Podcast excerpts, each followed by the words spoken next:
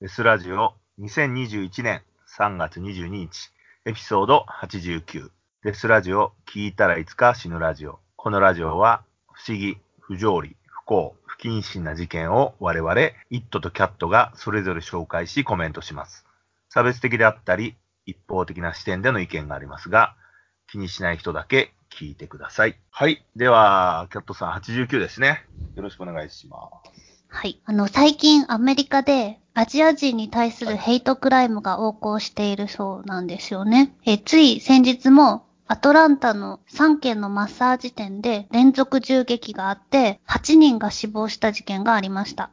はい。で、死者のうち6人がアジア人女性だったようです。そう、まあコロナが中国から発生したっていうことを受けて、アジア人ヘイトが近日激化しているのは事実のようで、あの、セレブたちもストップアジアンヘイトっていう声を上げてるんですあが、はい。アジア人ってまあどこの国にでもいると思うんですけど、でもうん私の中では基本そんなに生きってないイメージなんですよね。そうですね。なんか世界中にアジア人がいるって言っても、イメージ的にはチャイナタウンのイメージが強いですよね。そうですね。でもチャイナタウンって結構どこにでも発生するわけじゃないですか。いや、だからチャイナタウンはめちゃめちゃあるんだけど、コリアンタウンとか、ジャうパンタウンが少ないじゃないですか。リトル東京とか、ニューヨークとか、うん大きい都市にしかないか。アメリカ以外でリトル東京とか聞かないしね。うーん、そうですね。そちなみにイギリスだと、ロンドンのど真ん中、ゾーン1に双方とかあって、チャイナタウンあるんだけど、日本人のタウンじゃなくて、ジャパニーズストリートみたいなのはあるよね。あと、韓国と中国と混ざった感じで。だう。から、へアジア系でも一応、そのメインは基本的にはやっぱ中国中華系なんですよね。ーうん。え、アメリカとかイギリスとかでも、なんかギャングやマフィアみたいなアジア人の犯罪組織ってあるんですか？ドラゴンみたいな。ああ、どうだ海外でないんじゃないですかね。そんなこと始めたら、制圧されちゃうんじゃないですか？確かになんかそのトラブルあんまり起こしたりしないイメージですよね。うんそうですね。アメリカみたいに異常にこう、敵視し合ってる感はあんまないですよね。うひっそりん。というか。だからまあ今流行ってるーワークラス。だからアメリカだけじゃないですかね、そういうイメージ。そうですね。まあなんか、アジア人がこう生きってるから起こるとかじゃなくて、まあ今は本当になんかコロナとかが原因でアジア人ヘイトみたいなのが、あの、横行してる感じなんですね。でまあそうですよね。うん。で、今回は久しぶりにシリアルキラーの話をするんですけど、珍しくアジア系の人です。まあヘイトクライムは良くないけど、もしこういうやつに出くわした時は正しい距離を取りましょうというお話です。はい。はい。えー舞台は80年代のアメリカですが、犯人は香港生まれのチャールズ・インとレオナルド・レイクというアジア人と白人のコンビです。この組み合わせもかなり珍しいかなと思います。アジア人と白人の殺人コンビ。で、チャールズ・インの名字なんですけど、英語で NG と書くんですね。ね、台湾の友達に漢字を見せて聞いてみたら、まあ、インではなくて、うんと発音する方がいいんじゃないかな言ってました。なんかちょっと言いやすくていいんって書いてあったんで、いいんで言います。はい。はい。はい。えーまず、白人のレオナルド・レイクの方は、1946年、サンフランシスコで生まれました。母親がちょっと変な人で、虐待とかはしなかったんですが、彼にアートだと言って、裸の女の子の写真を撮ることを教えたんです。で人間の体にプライドを持たせるためとか言うんですが、まあ、ちょっと意味不明なんですね。でしかも母親は自分の娘、レイク本人にとっては姉妹やいとこを裸にして写真を撮らせるということをしました。もうこんなの変人に育つに決まってんじゃんって感じなんですけど。まあそうですね。はい。うん。そして、彼らにはドナルドというやんちゃな弟がいて、レイクは自分の姉妹をドナルドの暴力から守ることを条件に性的な遊びを強要しました。レイクは10代になると奴隷を持つことに興味を覚えていきました。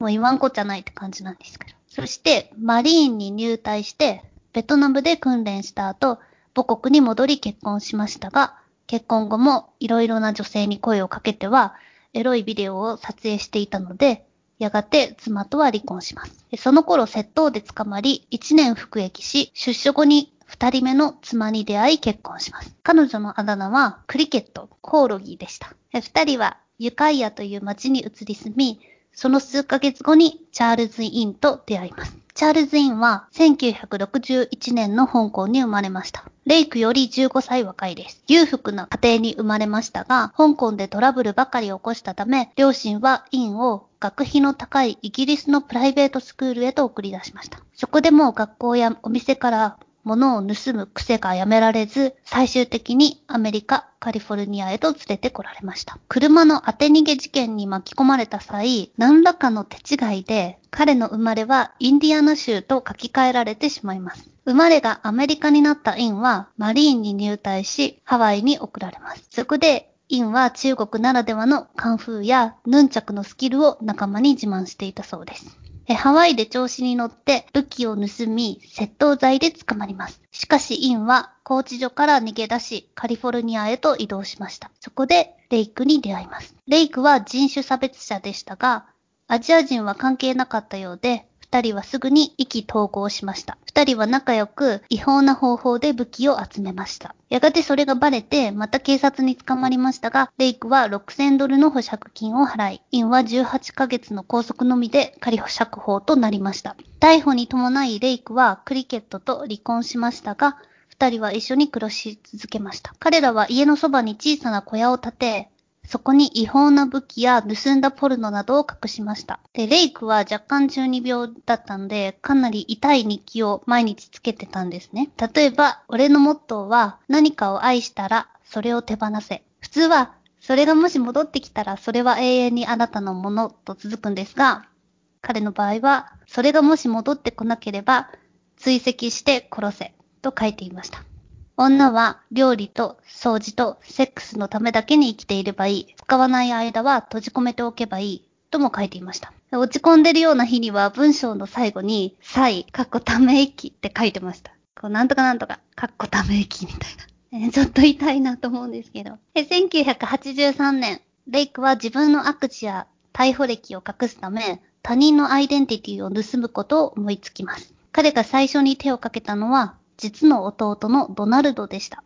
そこから二人は人さらいをしては小屋で監禁拷問し、いらなくなったら殺して埋めるということを繰り返しました。道端で知らない人間に声をかけることもあれば、顔見知りの知人を殺すこともありました。ある時は家の家具を動かすのを手伝ってくれと友人に頼み、家に誘い入れて殺害。ある時は一緒にマリファナを吸わないかと誘い、家に招いた友人を殺しました。知人の男性とその妻、そして二人の幼い子供という家族全員を抹殺したこともありました。2年後の1985年に、インは材木屋から75ドルの万力を盗み出し、それを駐車場に止めたホンダ車に隠し歩き去りました。警察が来て、車のそばにいた白人男性を調べると、男はロビン・ステイプリーと名乗り、問い詰められると、ベルトの隙間に隠していた生産カリのカプセルを飲み込み、ぶっ倒れました。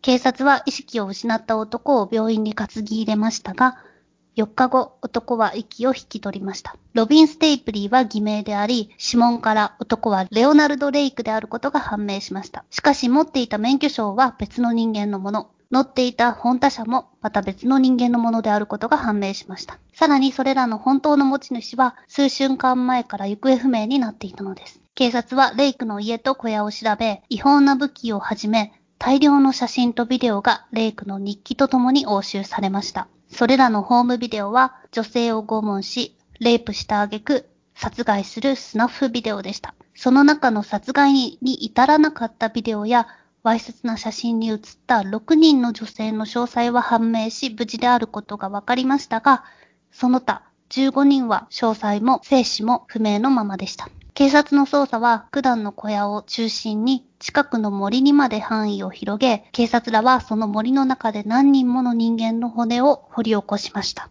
その中には幼児の歯もありました。二人は最低でも25人の殺害に関わったであろうとされました。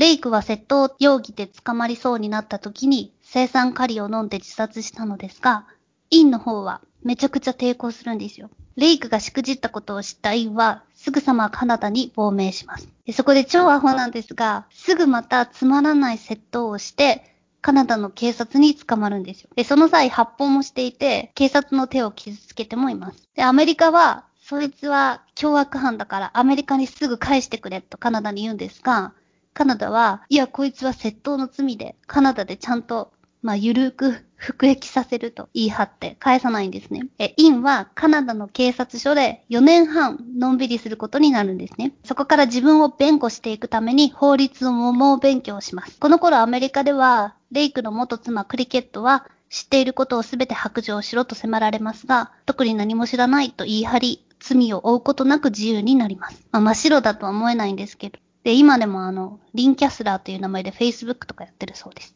で、インがカナダからアメリカに送られてからは、法の目をかいくぐるようにして、裁判を7年も遅らせ、弁護士を特化へ、絶対に協力しない態度と頑固さで、どんどん裁判を遅らせようとしました。その間に、最大のトーマなんですが、サンフランシスコ警察が、うっかり13人の殺害を裏付ける証拠をなくしてしまいます。ちょっと信じられないんですけど。まあでもそれでもまだ12人分が残っているんですの。ですので、大丈夫なんですが。で、まあ、裁判の引き延ばしのために、なんかメガネの動画合ってないとか、コンピューターの様子がおかしいとか、折り紙の質が悪いとか、なんか折り紙好きだったようで、そなんかその質が悪いとか、で、そんなことがどう裁判を止めるのかわかんないんですけど、いろんなこじつけで繰り返していて、ついに1999年6月に院の有罪死刑が決まりました。逮捕されてから実に14年もかかっています。で、これはカリフォルニア市長最も長く2番目に高くついた裁判だったようです。ちなみにカリフォルニア州で一番高くついた裁判はマクマーティン保育園裁判。あの、ママ友らの間で保育園で園児虐待が行われているという集団ヒステリーが起こり、1500万ドルと6年間が費やされたのですが、結局証拠が出てこなくて、史上最悪の冤罪事件となってます。ええー、まあ、ヒステリーっていう言葉自体が今もう死語だよね。ヒステリーってあんま言わないもんね、もはやね。昔の斬新をちょっと感じるわ。うん、そのね、その考え方がネクストレベルに行ってない、オールドスクールな考え方のね、そう集団ヒステリー事件とかさ。うんうん。だからヒステリーっていうか、ヒステリーっていう言葉自体が結構女性差別的な部分があるよね。男のヒステリーっていうのは、ね、あまあね。まあそうですね。うん。ママ友とか。そうそうそう。余談ですが、はい。どうぞ。はい。ではまあもうすぐあります。えっと、そして2位のチャールズ・インのケースが900万ドル。で、3番目が OJ シンプソンで500万ドルです。ああ。という。そう。すっごい迷惑なんですよね。税金でそんだけお金を使ったっていう。ね。はい。OJ の事件もやりたいね。もう言ってたけど。ね面白かったもんね。そうですよね。いやー、大変な事件ですよね、あれ。OJ シね、俺結構 OJ 好きだったからね、映画の役者なんか最近ツイッター始めたとか。あ、そうなんだ。だけど、うん。いや、まあね、OJ のね、輝ける遍歴というかね、えっ、ー、と、アメフト選手でさ、あの、スーパーボールの一番偉い賞を取ってね、役者になって殺人鬼になるっていうね。うん。そんな人いないもんね。いないいない。そうですよね。そう、でもその OJ シンプよりもお金がかかった、このアジア人です。えー、えー、でも政治に精通してたりするから、ちょっとテッドバンディ感あるよね。うん、自己擁護。あと、こう、いや、州をまたにかけ逃げ回ったりさ、人を殺したで、そうですね。そうするとだいぶ難しくなるからね、捕まえるのが。で、法律を学んでね、自分がいかに生きるか頑張ったりね。で、ちょっと、テッド・バンディと違うところは、テッド・バンディは殺人癖だったけど、今聞いたインだっけ、はい、インはさ、盗癖の方だよね、どっちかっていうとね、窃盗癖っていうかさ。そうなんです。で、殺人とか大それたことをしながら、万力とかしょうもないもん盗みますか？だからそれはやめられない方なんだよね。そんなに癖になるものなのかなと思って、ちょっとびっくりしました。自分が何人も殺してたら、絶対もう警察に近寄っちゃいけないじゃないですか。気をつけて生きなきゃいけないのに。でも窃盗癖って病気だからね、やっぱやめられないじゃないですか。あのね、盗癖の人って2種類いて、やっぱりその、欲しくて止められなくてやるっていうのあるじゃないですか、ガキの頃に。要は何も買ってもらえないからさ、うん、お菓子が食べたくて。そうそうそうそう。その、飢えてる人が万引きするっていうパターンと、もう一個はさ、あの、精神病なんでね、自傷行為としてやるんだよね。え？自傷行為？自傷行為として万引きするんだよね。え、何？それは捕まって怒られたいってこと？いや、その、捕まるかもしれないスリルを楽しむっていう、だから自傷なんですよ。ああ、危ないとこに登るみたいなもんか。そう、最終的には捕まるっていうゴールがあるんだけど、それまでにお金持っててもやっちゃうんだよね。うんうん。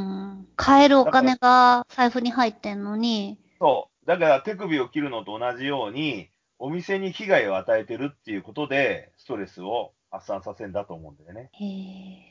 そういう人がね、結構いるんですよ。ちょっと、なんかね、名誉毀損になっちゃうから言えないけど、有名人の奥方とかでもいたりして、こうへ、選手のね、当然の秘密だとか言われてたり、あとはあの、面白いのはあの、俺もちょっと名前出せないけど、ライターの人がいて、その人もね、あのね、なんだ、今コンビニでさ、一番くじとかあるの知ってる？ん？コンビニでさ、あの、一番くじって言あっ、て、くじ引き？うん。くじ引きがあってさ、アニメのキャラクターとうんうん。あ、はいはい。はい。あれの一番 A 賞とか言ってさ、バカでかいフィギュアがあるじゃん。うん。あれとかをね、盗みに行く人とかいる。嘘でしょ？ほんとほんと。あれレジの目の前に置いてあるじゃん。そう。だから、もうものすごい事象なわけですよ。だって、捕まる確率がさ、80%ぐらいなわけじゃん。レベルが高いでしょ。レベル、ゲームなわけ？そう。だからそれがね、やめられないんだって。ええこんなん見つかるじゃんって言うんだけど、別にそれが欲しいわけじゃないわけよ。それをー取りに行くっていうことに快感を得てるというか、もうその人になってみるともう快楽になっちゃってんだけど、うん。えー超迷惑ですよね。なんか、すごい人に迷惑かかるよね、それ。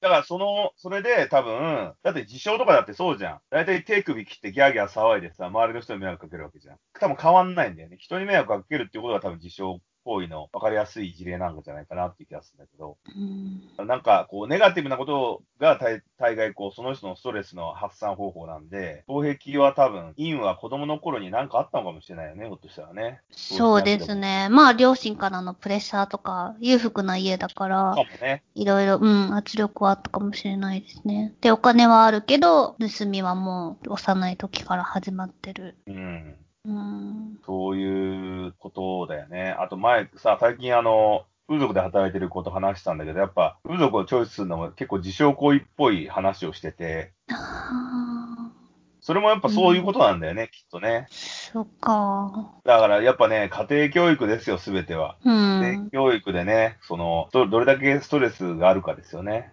うん。そういうことなんかなっていうふうには思いますけれどね。そうですね。なんか、小さい子供、ほんと2歳とかで、自傷行為する自閉症の子供で、自分の言いたいことを伝えられないから、いきなりこう、だだこねって、ね、泣いて、頭を地面に何回も打ちに行ったりとかするみたいで。うん。なんかそんな子供ね、どういう、なんでなんだろうね。お母さんもすごい辛いだろうな。なんかね、そう思います。うんだからなんか、どうですかね、動物と一緒に子供も一緒に飼えばね、いいんじゃないかなと思うんだけどね。言葉が通じないんだったらさ、動物と心を通わせれば、ストレスにならないんじゃないかって気するけどね。うんうん。まあ、ワンちゃんとか、猫とかね。癒しですもんね。うん。だって同じぐらいの知能じゃんうん。あいいんじゃないかなと思う次第だけどね。なんかね、一発でなやめられる薬とかないのかな？窃盗とか自傷行為って。いやー、やめられないんえ、じゃないだって捕まってもややるんでしょ？まそたう、そんな一死刑になるわけじゃないんだからさ。やるよね。その一番くじ盗む人は、一時期イングレスってあったの知ってる？何ですか？イングレスで合ってんのかな？あの、スマホでさ、陣取り合戦みたいな感じで、歩いて、そのはい、Google マップみたいなところにピンが立ってて、そこを歩いていくと、ポイントが貯まるみたいな。で、陣取り合戦みたいにしていくっていうアプリが。があったわけよ。それって、あの、ウォーキングかなんかを即す。今だったらさ、あの、ドラクエウォークみたいな感じ？うんうん。それの走りだったんだけど、それにハマって、毎日50キロぐらい歩いちゃってたとか言ってて。だから、ちょっとそういう人なんだよね、きっと。だから自傷行為の別の方向性を 探させればいいんじゃないの？ずっと歩いてるあ、そっか。それは誰も傷つけないもんね。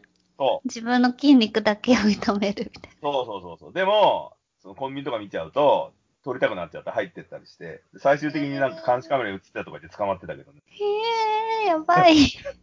でも本人もやめたいだろうね。なんか。まあ、やめたいとは思ってないんじゃないですか。うん。もうその人に関して言うならば、もう結構、その、タバコみたいなまあ、タバコだったらいいけどね、タバコとか酒とかもやっぱ自傷の一種ではあるからね、言ってしまうと。すべ、てがね、自傷だっていう風に枠に入れるとうん、それが浅いか深いかじゃん、うーん、そっか。まあ激辛好きだって自傷行為だからね、言ってしまうとね。うん辛いものなんて食う必要ないのにさ、食ってんだから。うんうん。そうだねそ。れがね、だから今、今、キャットさんが言ったみたいに、人人にどれだけ迷惑かけるかが、多分、自傷の深さなんだよね。うんうん。自分がしんどいって言ってる分には他人に迷惑かけてないから、別にいいんだよ。うんどんどんね、負荷が強くなってって、まあ変なね、自傷になっていくっていう。だから殺人とかも別に自傷行為なのかわかんないけどさ、それはもう止められないんだよね、きっとね、衝動で。うん、そうですね。うん。だから結果どうするかって言ったら殺すしかないだろうっていう話ですね。うん。殺される前に殺す。うんそうだね。うん。でも、インは別に死刑にはなってないんでしょ？死刑だよ。あ、死刑なんだ。うん。フィニッシュされたんだね。もう死んだ？いや、どうだろう。99年に有罪になって。もう20年経ってるから、さすがにうん。死んだかな。生きてたとしても相当の年寄りだよね。そうだね。まあなんか余生を全うしてるような感じで、ちょっと嫌な感じだけど、うん。死んでないんだったら。そうなんですよね。なんかこの人折り紙好きで、この折り紙がこう、ジョン・ウェイン・ゲイシーの絵みたいあに売り出されたりしてるらしいけど。うんまあ、。それはでもアートとしては機能してていいけどね。どうせだったらさ、折り紙であのブレードランナーの、映画ブレードランナーのガフみたいにさ、ユニコーンとかすげえ巧みなの折ってほしいけどね。ね あ、まだ生きてる。まだ生きてんだ。うん。2あ年じゃあ前ずっと折り紙作り続けてんだね。作り続けてるかもね。で、上がってるかもね、じゃあね。うん。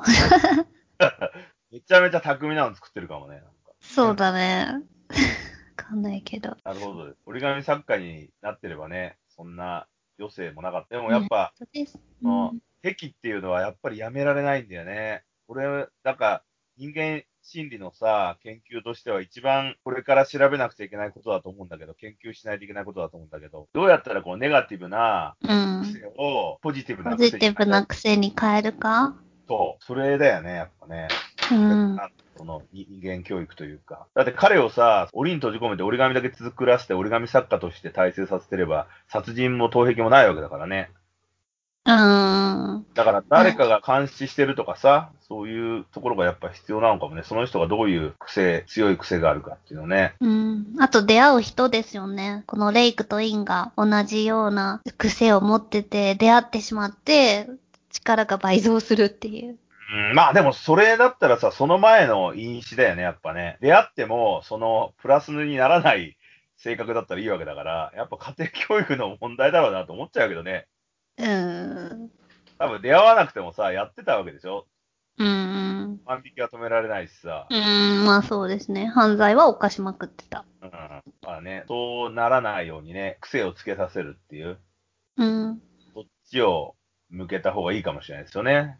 ポジティブな癖をつけさせるっていうね。これからね、その子供を育てる人たちは、まずそこを見つけてやった方が、そのね、子供が殺人鬼にならないでいいんじゃないかなと思いますけどね。そうですね。勉強教えるよりも、まずその、ストレスの発散方法がその人は何をやってんのかを見極めてね。うん。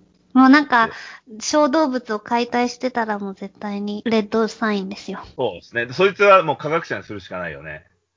そっか。うん。そう メンゲレになるかも、ジョセフ・メンゲレみたいになるかもしれないけど、うんそっち側に進めた方がね、まだ、希代の殺人鬼にはならないんじゃないかっていう。もう、なんつうのね、理科系の大学入れるとかね、そっちを目指させる。